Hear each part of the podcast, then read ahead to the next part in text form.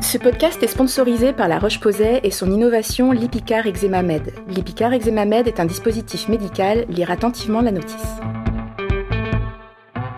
Bonjour, je m'appelle Malika, j'ai 35 ans, j'ai trois enfants. Samy, 8 ans, Ethan, 3 ans et Lounis, 1 an. Alors, euh, ben, tout simplement, nous, le, sujet de la peau atopique, ça concerne Ethan, notre fils de, de 3 ans. On a découvert euh, sa fragilité depuis qu'il est né. Euh, dès le premier bain, il a eu des rougeurs. Et ensuite, on a découvert que c'était lié à une allergie alimentaire et que du coup, ben, ça lui donnait de l'eczéma. Là, il a 3 ans et on n'a toujours pas trouvé de solution. Il a des problèmes de peau atopique et d'eczéma sans arrêt. On a essayé toutes les crèmes, tous les dermatos, etc. Mais euh, on n'a pas encore trouvé euh, la solution miracle. Voilà. Pouvoir se blottir dans le cou de son bébé, le respirer, caresser ses petites joues, profiter de sa douceur infinie. Parfois, cette belle image du beau bébé joufflu ne reflète pas ce qu'on vit à la maison. Notre bébé à nous, il a la peau toute sèche rouge et rugueuse. Elle fait des croûtes, des plaques ou bien pèle. Il a ce qu'on appelle plus communément une peau atopique. Alors notre bébé, eh bien ça le pique, le tiraille, il se gratte et il pleure beaucoup. Forcément, Petit Chou est irrité au sens propre comme au sens figuré. Il ne peut pas nous le dire, mais on comprend bien qu'il vit un enfer, et nous aussi, parce qu'on ne sait pas trop bien comment l'aider. Quelles sont les causes des atteintes cutanées? Est-ce qu'on peut les prévenir ou du moins protéger notre bébé? Comment l'aider à ne plus ressentir cet inconfort et le soulager? Y a-t-il des bonnes habitudes que nous ne connaissons pas et ne pratiquons pas? Pour aider tous les parents dont les bébés souffrent de problèmes de peau, j'ai fait appel au docteur Elina Zuelgaray, dermatologue à l'hôpital Saint-Louis à Paris, mais aussi et surtout jeune maman comme nous. Elle va répondre à toutes nos interrogations sur le sujet et tenter d'apaiser le stress des parents et la peau des enfants. Bonjour, je suis Dorothée Saada, la maman curieuse qui, pour parents, cherche comment on fait chez les autres pour vous aider à trouver des solutions avec vos enfants.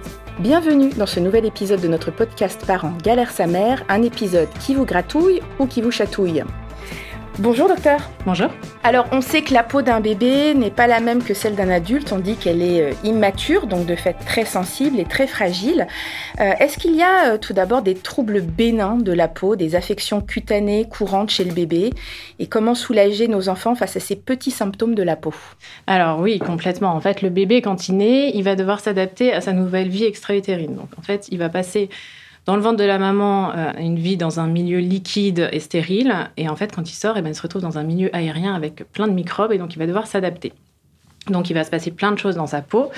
Et il y a certaines, euh, certaines choses dans sa peau qui ne sont pas encore matures, notamment au niveau des glandes. On sait que les glandes sudorales qui produisent la sueur ne sont pas matures ne font pas bien leur travail. Et du coup, il y a cet aspect de peau sèche qu'on mm. retrouve chez le bébé, euh, souvent un peu rouge, qui desquame, donc qui pèle. Enfin voilà, la peau sèche, ça c'est vraiment physiologique, ça apparaît dans les premiers jours et ça va rentrer dans l'ordre un petit peu tout seul dans les semaines qui suivent.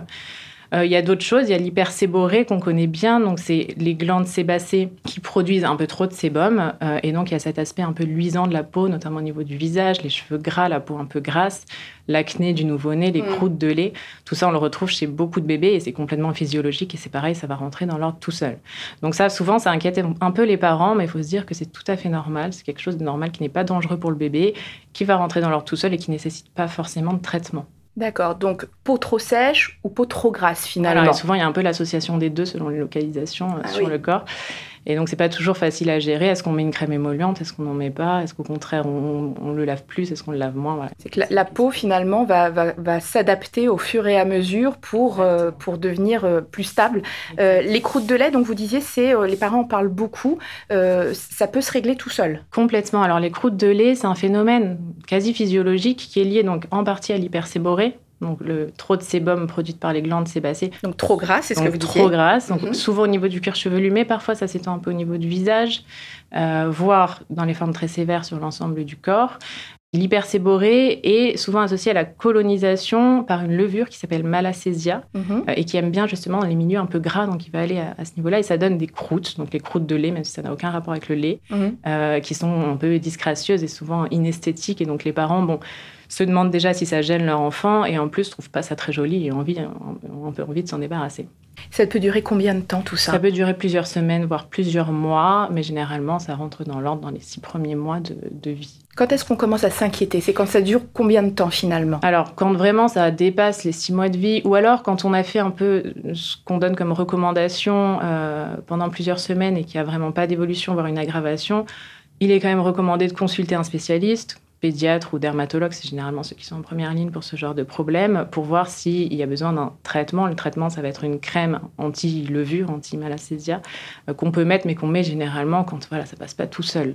Et donc, ce qu'on préconise en général en première intention, c'est d'essayer de faire en sorte que ces croûtes se décollent. Il euh, faut éviter, faut pas le faire avec les ongles parce que c'est trop irritant. Bah et, et, en plus, on risque de faire des surinfections parce que les ongles ne sont pas toujours propres. Euh, donc, ce qu'on recommande, c'est plutôt d'appliquer euh, un corps gras type vaseline. Ah, du gras, du sur, gras du, sur, du gras, donc c'est un peu ah, oui, étonnant. okay. Mais le but, ce n'est pas vraiment en fait de, de, traiter, ça va être d'aider à décoller les croûtes en attendant que le, justement l'hyperséborrhée se module et arrive à la normale. D'accord. Les parents se demandent aussi souvent s'il euh, y a certaines actions qui peuvent prévenir le, les, les, problèmes de peau des tout petits. Euh, est-ce qu'on le baigne tous les jours ou non, par exemple? Ou est-ce que euh, j'utilise une eau chaude ou plutôt froide? Euh, Ou est-ce que je dois crémer mon bébé justement tous les jours à chaque, après chaque bain? Alors, tout va dépendre. Généralement, les recommandations, le premier bain, il est fait à la maternité oui. avec les Et souvent, ce qu'on nous dit en sortant de la maternité, c'est voilà, faut faire le bain tous les jours de votre bébé. Euh, L'hygiène, c'est important, euh, etc. Donc, effectivement, ce qu'on recommande, c'est de baigner son bébé tous les jours parce qu'en plus, souvent, c'est un moment qui est apprécié par les parents parce qu'ils trouvent que c'est un moment d'échange par Bien enfant sûr. et parce que ça a l'air agréable pour leur enfant, donc ils aiment bien. Donc ça peut tout à fait être fait tous les jours. Ça peut aussi être fait tous les deux, voire tous les trois jours, Mm. chez des bébés qui en plus se salissent pas beaucoup quand ils sont tout petits, euh, et ça, il n'y a aucun problème et aucun risque d'infection ou quoi que ce soit si on le lave tous les deux ou trois jours. Euh, donc ça, c'est un peu en fonction des parents. De, voilà. Parfois, le bébé aussi, il n'est pas réveillé au moment où faire le bain, il est en train de manger, c'est pas le moment, et donc Ah bah, c'est pas grave, C'est pas oui. grave, faut pas culpabiliser de ne pas avoir fait le bain un jour à son bébé. Euh, après. On préconise donc la température, euh, il faut éviter plus de 37 degrés. Mhm. Déjà parce qu'il y a un risque de brûlure quand on ne contrôle pas la température, et en plus parce qu'on sait que l'eau, quand elle est trop chaude, en fait, le résultat, ça va être que les cellules euh, de la peau, les kératinocydes, vont être moins adhérents les uns avec les autres, et donc il va y avoir une perte en eau qui, qui est liée du, du, coup à cette barrière, euh, enfin à cette peau qui ne fait plus son rôle de barrière, Mhm. euh, et donc cette perte en eau va être responsable d'une sécheresse cutanée plus importante. D'accord. Euh, donc à éviter. L'eau froide, ben, on l'évite parce que déjà il y a le risque d'hypothermie. Surtout chez un tout petit, il faut qu'il ait une température à peu près adaptée à sa température corporelle. Et puis parce que c'est pas très agréable pour le bébé de se prendre un bain d'eau froide. Donc on essaye d'avoir une température entre 33 et 37 degrés, okay. pas au-delà de 37 degrés. Mhm. Et on essaye de ne pas prolonger trop le bain non plus. On dit généralement, surtout quand ils sont tout petits, 5 à 10 minutes, c'est largement suffisant. D'accord. Euh, Parce que ça pourrait contribuer donc à dessécher sa peau. C'est ça, exactement. Des bains trop prolongés, surtout faits tous les jours, ça peut, euh, sur le long terme, dessécher la peau et donc euh, déjà rendre la peau plus sèche. Et chez des petits qui vont possiblement avoir des complications comme de l'eczéma, aggraver les choses. Encore et alors, plus. quid de la crème? On en met ou on n'en met pas? Alors oui, on met de la crème, euh, en particulier chez les enfants qui sont à risque de développer un eczéma. Ça veut dire quoi? Ça veut dire dans les familles où les parents ont déjà de l'eczéma Mhm. mm -hmm. ou de l'atopie, c'est-à-dire asthme ou rhinite allergique. Déjà, donc ça permet de rétablir cette fonction barrière de la peau en déposant un film gras sur, sur la peau et donc moins de perte en eau. Et parce qu'il y a des études scientifiques qui ont montré que crémer un bébé tous les jours, euh, chez un bébé qui est à risque, hein, donc dans une famille euh, avec Mhm. de l'atopie, euh, ça va diminuer de 50% le risque de développer un eczéma atopique. Ah oui, quand même. Donc c'est important de le faire. Ok. Est-ce qu'il y a des produits, du coup, euh, et pour laver et pour crémer, qui sont à privilégier et d'autres qui seraient à bannir? On voit beaucoup que beaucoup de parents ne jurent que par le liniment. Ou euh, moi, je me souviens de la pédiatre de mes enfants qui m'avait interdit de mettre du talc. Alors déjà pour le laver, euh, ce qu'on préconise, euh, donc pour le bain, hein, pour le laver, on préconise un nettoyant euh, généralement sans savon ou mieux, à pH neutre, enfin le plus doux possible, en évitant tout ce qui est parfum, alcool, donc dans les savons antiseptiques parce que tout ça, ça va être très irritant. Et on fait attention aussi aux compositions. On n'oublie pas que les, les, huiles essentielles sont contre-indiquées chez le bébé oui. moins de 3 mois. Certaines huiles végétales aussi sont un peu allergisantes, donc sinon éventuellement on fait des tests avant de le mettre sur, sur toute la surface cutanée. On en met sur un petit bout de peau, on attend 24 voilà, heures, ça. Alors pour le savon, c'est un peu plus difficile. Pour les crèmes, c'est bien de le faire quand on n'est pas quand c'est la première fois qu'on le met. Et pour le nettoyant, on dit aussi que généralement, plus c'est moussant, plus c'est décapant. Oui. Donc, on essaye de favoriser des savons qui sont peu moussants, même si ça donne envie de mettre beaucoup plus de savon. Bah oui, parce que finalement, parce on dit que quand ça, ça mousse, ça, ça, marche. Mais en fait, ça marche tout aussi bien. Et l'effet le, moussant, justement, va, va, vraiment être plus irritant pour la peau. Donc, c'est normal que les, que les nettoyants pour bébé soient peu moussants. Okay. Donc, ça, c'est pour le, pour le savon. Pour les crèmes, euh, généralement, les baumes et les crèmes sont plus hydratantes, c'est aussi les plus grasses. Donc chez un bébé, ça va parce qu'il râle pas trop généralement quand on lui applique. Chez le plus grand, ça va être un peu plus compliqué. Plus grand pour vous, c'est quel âge? Plus grand, c'est quand il va avoir 4-5 ans et plus, où il va pas apprécier d'avoir euh, le corps tout gras, de s'habiller derrière. Donc dans ces cas-là, on peut euh, privilégier plus les laits, les huiles qui, sont, qui pénètrent plus facilement et qui sont moins grasses après. Et euh, éventuellement, s'il y a des zones très sèches sur le corps, bah, dans ces cas-là, on met le baume juste là et on met du lait ailleurs, par exemple. En ce qui concerne le liniment, c'est vrai que c'est très à la mode. Le liniment, c'est mm, mm. quelque chose de très ancien qui a été utilisé pour, euh, pour plein de choses et pas seulement pour le change des bébés. Euh, le liniment, c'est de l'eau de chaux et de l'huile d'olive. En fait, la, composition, c'est ça. Donc, l'huile d'olive va apporter le corps gras, protecteur pour la peau, hydratant, etc. Et l'eau de chaux, c'est un pH alcalin. Donc, en fait, ça protège de l'acidité des urines. Mm. Donc, c'est bien, pour ça, ça donne envie pour le change. La seule chose, c'est qu'il n'y a pas de nettoyant là-dedans. Donc en fait, ce qu'on va faire, c'est qu'on va décoller les impuretés avec le corps gras. Donc on va décoller les selles qui sont euh, sur les fesses du bébé. Euh, on va protéger de l'acidité des urines avec l'eau de chaud, mais on va pas nettoyer. Donc en fait, on n'enlève pas les bactéries, on n'enlève pas les mmh, champignons. Mmh. Et souvent, en plus, on l'applique un peu à répétition, donc ça donne du gras. Et donc, euh, les levures, comme on avait dit au début, aiment bien. Et donc, ça peut donner un peu sur le long terme des mycoses. Donc, c'est un bon produit. Dans l'idéal, ce qu'il faudrait faire, c'est changer son bébé avec de l'eau et du savon, bien sécher et mettre le liniment après. Après. Voilà, ça, c'est l'idéal. Sauf qu'en pratique, pour les mamans, c'est un peu compliqué. Euh, elles n'ont pas toujours l'eau, le savon ben à disposition. Donc, moi, ce que je conseille en général, c'est quand on est à la maison, on fait au savon. Et quand on est en déplacement et que c'est plus compliqué, bah, on fait le liniment ou les lingettes, les lingettes au liniment. Enfin voilà, on s'adapte un petit peu. Euh, le liniment a son intérêt, mais c'est vrai que voilà, c'est pas un nettoyant quoi. Ok. Et les produits bio, on peut en parler? Est-ce qu'on les met euh, euh, au, top de notre liste des produits? Est-ce qu'on peut même les acheter quand ils sont vendus au supermarché ou est-ce qu'on se tourne uniquement que vers la parapharmacie? Alors, on, peut envisager d'utiliser des produits bio, les mettre au top, pas forcément. En fait, après, ça va dépendre un petit peu de chacun et de ses principes et de voilà. Enfin, euh, c'est un peu à la mode et beaucoup de parents veulent mettre des choses bio sur, sur la peau, notamment de leurs enfants. Donc, il y a aucun problème. La seule chose, c'est que les produits bio, voilà, faut faire attention encore une fois qu'il n'y ait pas d'huiles essentielles dedans. Mm-hmm. C'est contre-indiqué chez le bébé de moins de 3 mois et après ça dépend un peu lesquels donc il faut quand même être vigilant par rapport à ça ça peut irriter la, la peau. Et il faut faire attention aux allergènes qui sont possiblement dedans aussi. Donc notamment certaines huiles végétales euh, l'huile d'amande douce par exemple qui est assez ah présente qui peut être pas chez tous les enfants hein, mais qui peut être allergisante donc c'est pour ça que généralement, euh, quand c'est quelque chose qu'on utilise pour la première fois, moi, je conseille de faire des zones tests quand mmh, même. Mmh, mmh. Et après, on n'est pas du tout contre les produits bio. Euh, enfin voilà. Il faut juste bien regarder la composition quoi, fait, à chaque fois, quel que soit le produit. Voilà, exactement. exactement. Et, les parents qui aujourd'hui, c'est aussi euh, vraiment à la mode, qui veulent fabriquer eux-mêmes leurs produits cosmétos. C'est exactement la même chose, il n'y a aucun problème, euh, on n'est pas du tout contre. Euh, ça peut être fait, il faut faire attention à ce qu'on met dedans, comme pour les produits bio. Et il faut faire attention aux proportions aussi, parce qu'il y a certains composants, quand ils sont mis à différentes proportions, ils peuvent être irritants, notamment pour le liniment. Je sais qu'il y a beaucoup de parents qui veulent le faire eux-mêmes, parce que c'est assez simple en fait à faire. Mhm. L'autre chose, si on en met trop, ça peut être irritant. Donc voilà, il faut, juste respecter les, les proportions et... Euh, donc, il faut se renseigner. Il faut bien se renseigner. je pense qu'il y a peut-être des tutos sur Internet euh, ou regarder, je sais pas, pour les proportions. Euh, ou alors. Oui, alors oui, effectivement, les proportions, généralement, il y a beaucoup de choses sur Internet qu'on peut trouver. Il faut juste respecter un petit peu ce qui est dit sur des sites. Euh, corrects. Oui, des sites corrects, bien sûr. moi, je déconseille par contre d'acheter des produits directement sur Internet quand on ne connaît pas vraiment la provenance. Ça peut mm. toujours être un peu dangereux. Mais après, plein de choses sont possibles. Il y a énormément de choses sur le marché, que ce soit bio, parapharmacie. donc, plein de possibilités.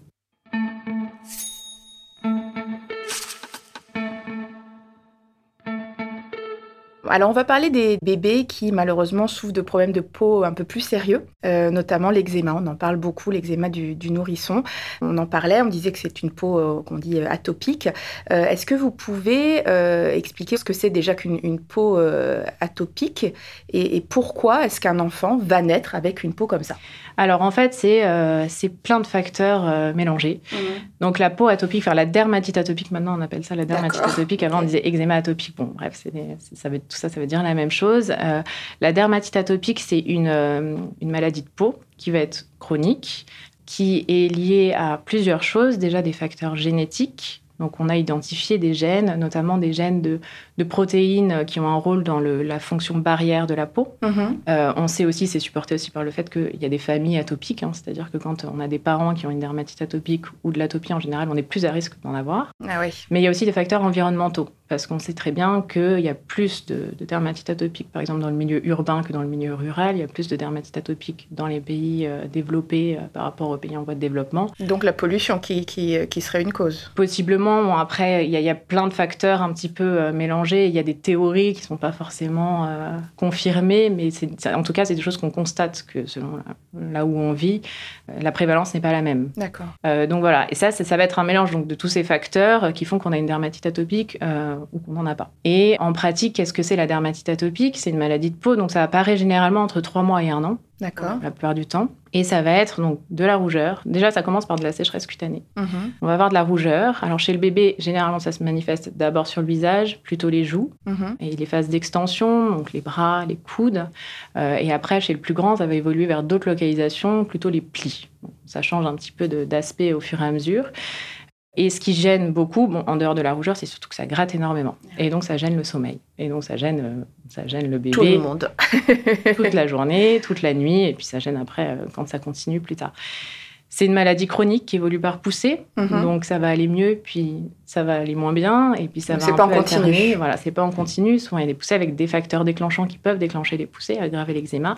Et heureusement, la majorité du temps, quand même, pour euh, encourager un peu les parents à tenir le coup, dans la majorité des cas, euh, vers l'âge de 5 ans, ça disparaît. Il y a quelques cas où ça continue un petit peu euh, durant l'enfance, l'adolescence et l'âge adulte, mais ça reste rare. Et quand vous dites qu'il y a des, des- en règle générale, les enfants qui ont donc cette dermatite atopique ont des parents donc qui en, en ont souffert aussi, mais qui en ont souffert ou qui en souffrent encore? Les deux sont possibles. Ce qu'on appelle l'atopie, donc c'est euh, dans la réaction immunitaire, un petit peu trop de réaction immunitaire, euh, une réaction immunitaire particulière et qui peut donc être dans la peau, mais qui peut aussi être dans d'autres organes, notamment dans les poumons, dans la sphère ORL. Et euh, il arrive en fait qu'on ait la marche atopique, c'est-à-dire on commence par la dermatite atopique, ensuite on développe l'asthme, mais ensuite on développe la rhinite allergique. Mais c'est pas obligatoirement tous ensemble, c'est pas obligatoirement tout le temps. Donc en fait, ça va être des maladies qui sont un peu intriquées, mais euh, voilà, parfois on a euh, des parents qui ont eu une dermatite atopique qui va mieux et qui ont la rhinite allergique à l'âge adulte. Enfin, c'est voilà toutes ces maladies qui se mélangent un petit peu. Oui, c'est un peu, con- enfin voilà, c'est confus parce qu'en fait on se dit mon enfant, je vais, je vais, je vais voir un dermato, je vais voir un ORL. Oui, c'est ça. Bah, après, ça dépend un peu des symptômes, mais souvent on fait plus aux symptômes, ou alors on va voir le pédiatre qui après nous oriente vers le spécialiste. Mais on n'a pas forcément tout en même temps. Mais c'est vrai que dans ces familles, souvent, on trouve l'un ou l'autre. Et donc, euh, pas forcément au même âge, pas forcément, euh, mais on, on trouve un petit peu toutes ces pathologies. Et, vous parliez, de- pour justement rassurer les parents, qu'il y avait donc des phases où il y avait donc euh, beaucoup de- d'irritation et des phases où il y en avait moins. Et vous disiez que c'était en fonction des facteurs déclenchants. Et c'est quoi ces facteurs déclenchants? Alors, il y a des facteurs déclenchants qui sont très bien identifiés, euh, qui vont aggraver l'eczéma. Euh, parmi eux, on sait qu'il y a certains textiles, déjà pour être assez simple, il y a certains textiles qui vont aggraver l'eczéma, la laine, les synthétiques. Donc souvent, on recommande aux parents d'utiliser essentiellement du coton pour leurs enfants. Les climats extrêmes aussi, quand il fait très froid, quand il fait très chaud, ça va avoir tendance à aggraver l'eczéma. Mhm. Euh, après, des choses un petit peu moins gérables, le, la surinfection, parfois le- la, la peau qui est donc abîmée se surinfecte soit par une bactérie, le staphylocoque doré, soit parfois par de l'herpès. Donc ça va forcément aggraver les lésions. Euh, et après, il y a dans certains cas de l'allergie alimentaire qui aggrave l'eczéma aussi. De l'eczéma de contact. Qu'est-ce que c'est l'eczéma de contact? C'est en fait quand on va réagir euh, à un allergène, mais au contact. C'est-à-dire typiquement quand vous appliquez quelque chose euh, sur la peau et qui va faire une allergie en plus à cet allergène. Et donc ça va faire des lésions d'eczéma en plus. Et il y a le stress. On sait que c'est un facteur déclenchant. euh, c'est bien identifié chez l'adulte. On sait que chez l'enfant, c'est la même chose. Donc dans les périodes de stress, souvent l'eczéma s'aggrave. Bah justement, oui, on, on entend beaucoup parler que les, les- les problèmes de peau donc, ont une origine euh, psychologique. On parle aussi du stress des parents sur leur enfant. Euh, Est-ce que des parents qui font des crises d'eczéma en même temps que leurs enfants, ça existe ça? Alors c'est possible, c'est vrai que souvent on dit les enfants ils ressentent un peu toutes les émotions et en priorité celles de leurs parents avec qui ils sont et donc on se doute que si les parents sont complètement stressés, l'enfant bah, il va ressentir du stress aussi et donc son eczéma va s'aggraver aussi. Donc c'est aux parents de, de se détendre pour que son enfant ne- n'ait ouais, pas et après forcément de c'est plus facile à dire qu'à faire. Oui, c'est ça, parce que j'allais vous dire comment. Ouais, bah après, c'est bon, c'est c'est toujours pareil. Moi, mes patients, que ce soit enfants ou adultes, je leur dis effectivement les, les périodes stressantes, l'eczéma va s'aggraver. Donc, c'est bien de se détendre, c'est bien de faire des temps de relaxation, mais on peut pas toujours le contrôler. Mais c'est aussi bien de savoir que voilà, il y a une période de stress, mon eczéma s'aggrave, bon bah c'est à cause du stress et quand ça ira mieux, ça ira mieux aussi sur l'eczéma et c'est toujours un peu rassurant de se dire que bon, on identifie la cause en fait de l'aggravation de l'eczéma. Mais après bon, faut se détendre, oui. c'est important. Non, non, mais c'est intéressant parce qu'on voit que, que, les problèmes de peau sont quand même liés euh, et euh, aux problèmes psy et aux problèmes euh, donc aussi au RL. Enfin, on, touche à vraiment plein, plein de domaines. Il y a plein de choses qu'on n'explique pas forcément hein, médicalement. Le lien est pas, on ne comprend pas toujours exactement pourquoi, mais on le constate en tout cas. Et donc, c'est important de le savoir et de l'avoir identifié comme. Euh, Est-ce qu'il y a des avancées en médecine justement sur l'eczéma en ce moment euh, Beaucoup de recherches? Sur l'eczéma, beaucoup. Euh, sur le lien aussi psychique et eczéma aussi. On attend de voir si on a des conclusions et de nouvelles choses à apporter. on travaille dessus en tout cas. Aux patients, aux parents, on travaille dessus. Alors si on a un bébé qui pleure beaucoup, est-ce que ces irritations cutanées finalement elles peuvent être seules à l'origine de cette irritation, comme je disais en introduction, dans les deux sens du terme. Est-ce que voilà, si je suis parent d'un enfant euh, euh, qui pleure beaucoup, je dois justement m'alerter, me dire c'est peut-être juste un problème de peau en fait? Alors oui, alors souvent sur la peau, ce qui est bien la peau, c'est qu'on voit les choses. Donc mm. euh, souvent, on va voir effectivement s'il a une peau irritée, rouge, euh, qui pèle. Et effectivement, ça provoque beaucoup d'inconfort chez les bébés euh, quand ils ont des problèmes de peau. Ça se traduit pas forcément par du grattage, parce qu'en fait, les bébés, ils se grattent pas. Bah non. Mais on va voir qu'ils ont une trouble du sommeil, qu'ils sont un peu grognons dans la journée, qu'ils se frottent un peu contre les draps. Et donc tout ça, ça, ça témoigne un peu. Voilà, ça, c'est un peu des signes comme quoi il est gêné par sa peau. Mm. Donc dans ces cas-là, je pense que c'est important de, de consulter, enfin de, on peut toujours euh, essayer d'améliorer les choses en mettant une crème émolliente si on trouve que la peau est sèche, de lui couper les ongles quand même pour que ce soit bien propre. Mais c'est important de consulter aussi pour voir s'il y a vraiment quelque chose à traiter, quoi, une maladie. Et quand est-ce qu'on on s'inquiète Quand est-ce qu'on se dit, là, là, il y a vraiment un vrai problème de peau, vraiment sérieux, euh, il faut que je fasse quelque chose Moi, je pense que, en dehors des phénomènes dont on a parlé à la naissance, qui sont un peu physiologiques et généralement, on ne voit pas euh, de répercussions sur le bébé, je pense mm. qu'à partir du moment où on a l'impression qu'il y a une répercussion sur la qualité de vie de notre bébé, sur son bien-être, je pense qu'il ne faut pas hésiter à, à consulter. Si, si on voit en plus que sa peau euh, va pas bien, n'est pas normale, il faut pas hésiter à consulter, ne serait-ce que même si tout va bien et que c'est pour se rassurer, faut pas hésiter à voir quelqu'un pour être sûr euh, qu'il n'y a rien à faire de plus. Avec un, bébé grognon, un bébé donc qui, qui se tortille, un bébé. Est-ce que aussi ça peut être un, bébé qui, a peu d'appétit? Oui, euh, oui, oui. Dans le cas, alors souvent quand même, euh, quand c'est un stade où ça lui fait euh, casser sa courbe staturo-pondérale, souvent on le voit quand c'est lié à la peau, c'est qu'on peut pas vraiment passer à côté. C'est-à-dire un eczéma, il y a des formes de dermatite atopique sévère qui vont entraîner une cassure de la courbe staturo-pondérale. Ah mais bon, c'est rare de, ne rien voir et que ce soit lié à la peau. Mais effectivement, il y a des problèmes de peau qui peuvent entraîner des, des problèmes de ce genre-là.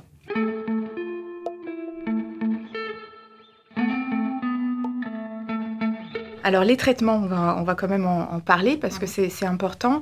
Les parents ont des retours euh, parfois mitigés sur les traitements euh, médicamenteux, que les corticoïdes euh, fonctionnent, mais ils nous disent que quand on arrête finalement, après souvent ça reflambe comme ils disent.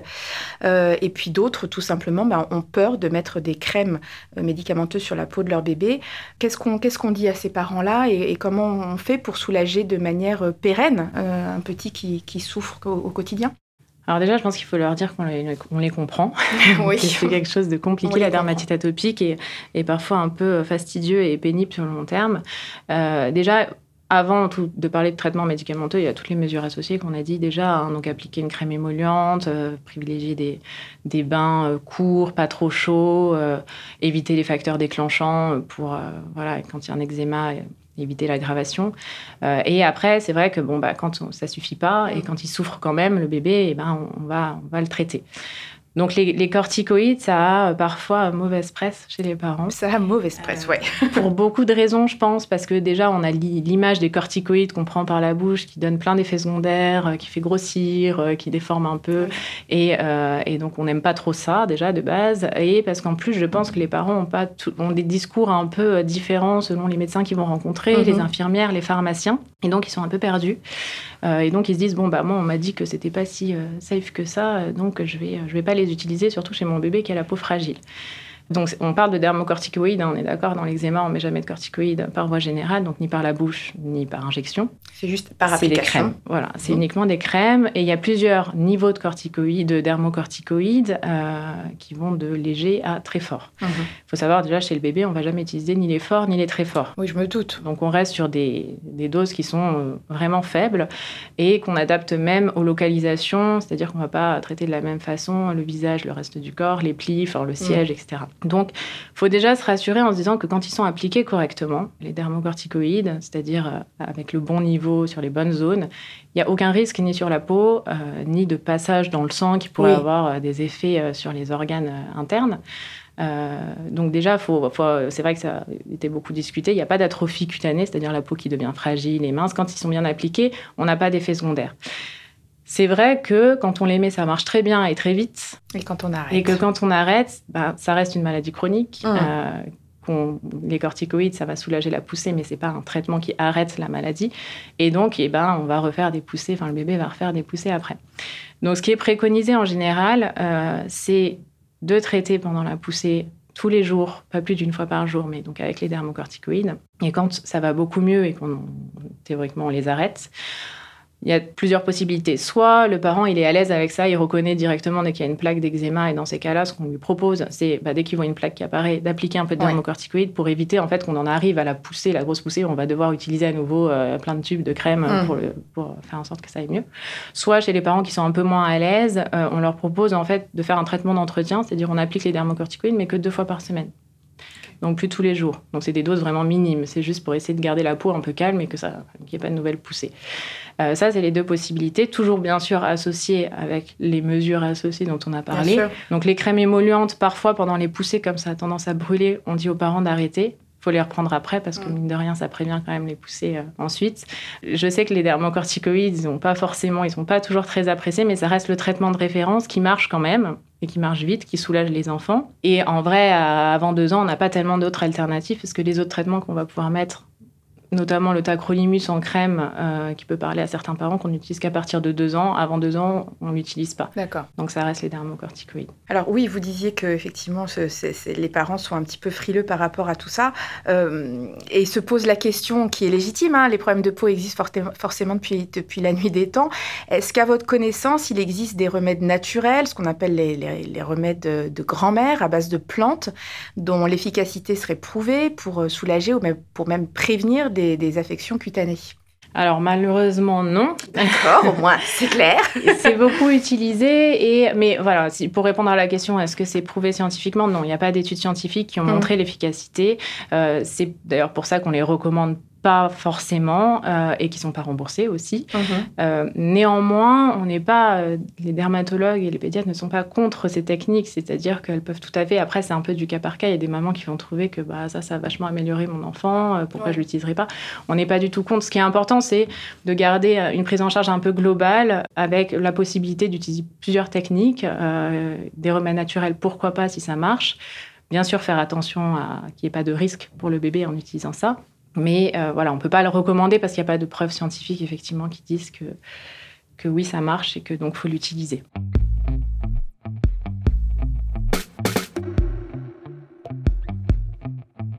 On a parlé de tissus, on a parlé euh, des produits à mettre sur la peau. On n'a pas parlé des lessives. Est-ce est-ce qu'il y a des lessives qu'il faut euh, euh, privilégier et d'autres qu'il faut éviter à tout prix? Euh, des lessives à privilégier, bah après en fait ça va être un petit peu comme les savons, c'est-à-dire qu'on va euh, faire en sorte qu'il y ait le moins de composants possible et surtout le moins de parfums, le moins de choses qui peuvent être irritantes, donc ça va être euh, les parfums ou qui peuvent être allergisantes, donc certaines huiles, etc. Ouais. Toujours un peu la même chose. Non, mais on voit bien en supermarché qu'il y a des, il y a des Oui. lessives où il y a le dessin d'un bébé, où c'est marqué euh, lessive pour bébé. Est-ce Oui, que, bah, en euh, principe, mais bon, c'est toujours bien quand même de regarder la composition. euh, mais effectivement, on se dit que bah, si c'est recommandé pour les bébés, euh, il y aura moins de choses irritantes.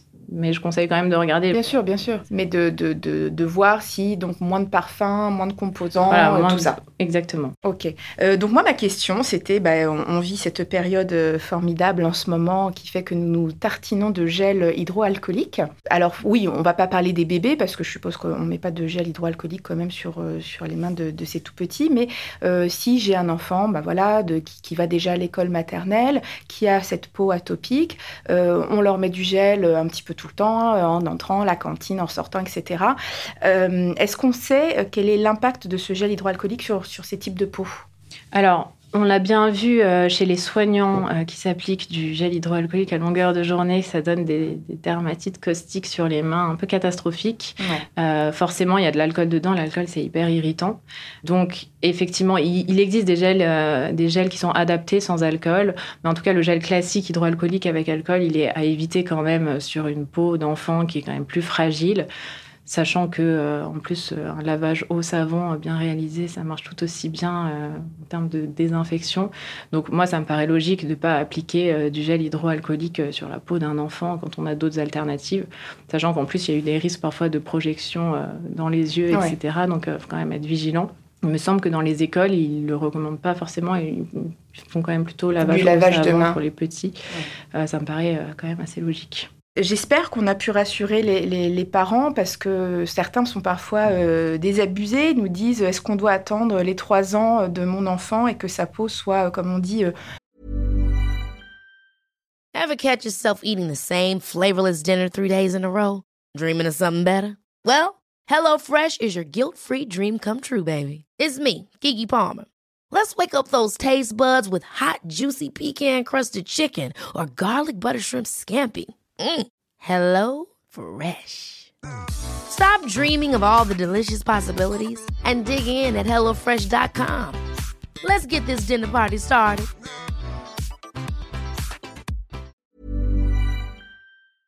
Mature Qu'est-ce qu'on leur répond à ces parents-là qui, qui, sont un peu désespérés Ouais, bah alors c'est vrai que les parents, c'est un peu long pour eux.